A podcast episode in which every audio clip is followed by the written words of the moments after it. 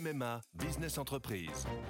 Je suis à Angers avec Hélène, une agente immobilière qui a pris une décision. Oui, cette année pour mon entreprise, c'est décidé, c'est MMA. Ah oui, on peut savoir pourquoi? Parce que comme moi, mon agent MMA d'Angers est sur le terrain et il est venu expertiser les besoins de mon entreprise pour adapter au plus juste mon contrat d'assurance. C'est décidé, c'est MMA.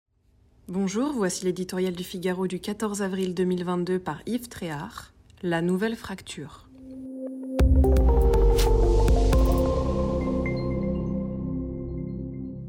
On n'a pas fini de gloser sur les échecs cinglants de mesdames Hidalgo et Pécresse au premier tour de la présidentielle. L'inélégance de certains commentaires le dispute parfois au règlement de compte. Mais, à dire vrai, chacun sentait bien que cela arriverait un jour. Au Parti socialiste, l'enfant de Mitterrand, comme chez LR, la formation héritière de la famille gaulo-chiracienne.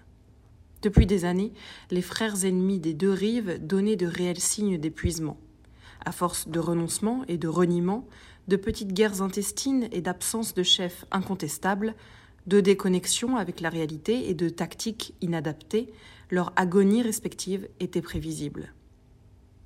Ce vieux monde est moribond. Ces acteurs doivent d'abord s'en prendre à eux-mêmes.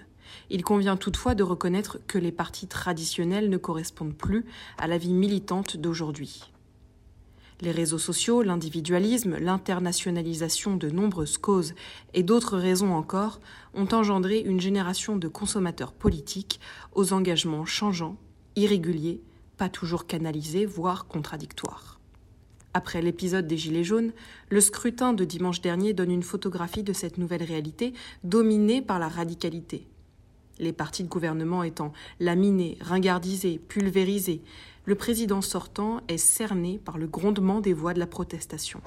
Celle de Jean-Luc Mélenchon d'un côté, celle de Marine Le Pen, auxquelles s'agrègent les suffrages en faveur d'Éric Zemmour, de l'autre. Sans oublier les 26% d'abstentionnistes qui, pour beaucoup, n'attendent plus rien d'une élection présidentielle. Cela fait beaucoup, vraiment beaucoup de monde en colère. Des colères aux racines certes différentes, mais qui peuvent se coaguler pour se faire entendre. Face à elle, Emmanuel Macron apparaît seul, sans alternative. Cette nouvelle fracture est dangereuse à plus d'un titre. Est-elle durable ou provisoire? Entamée en 2017, la déconstruction est-elle terminée?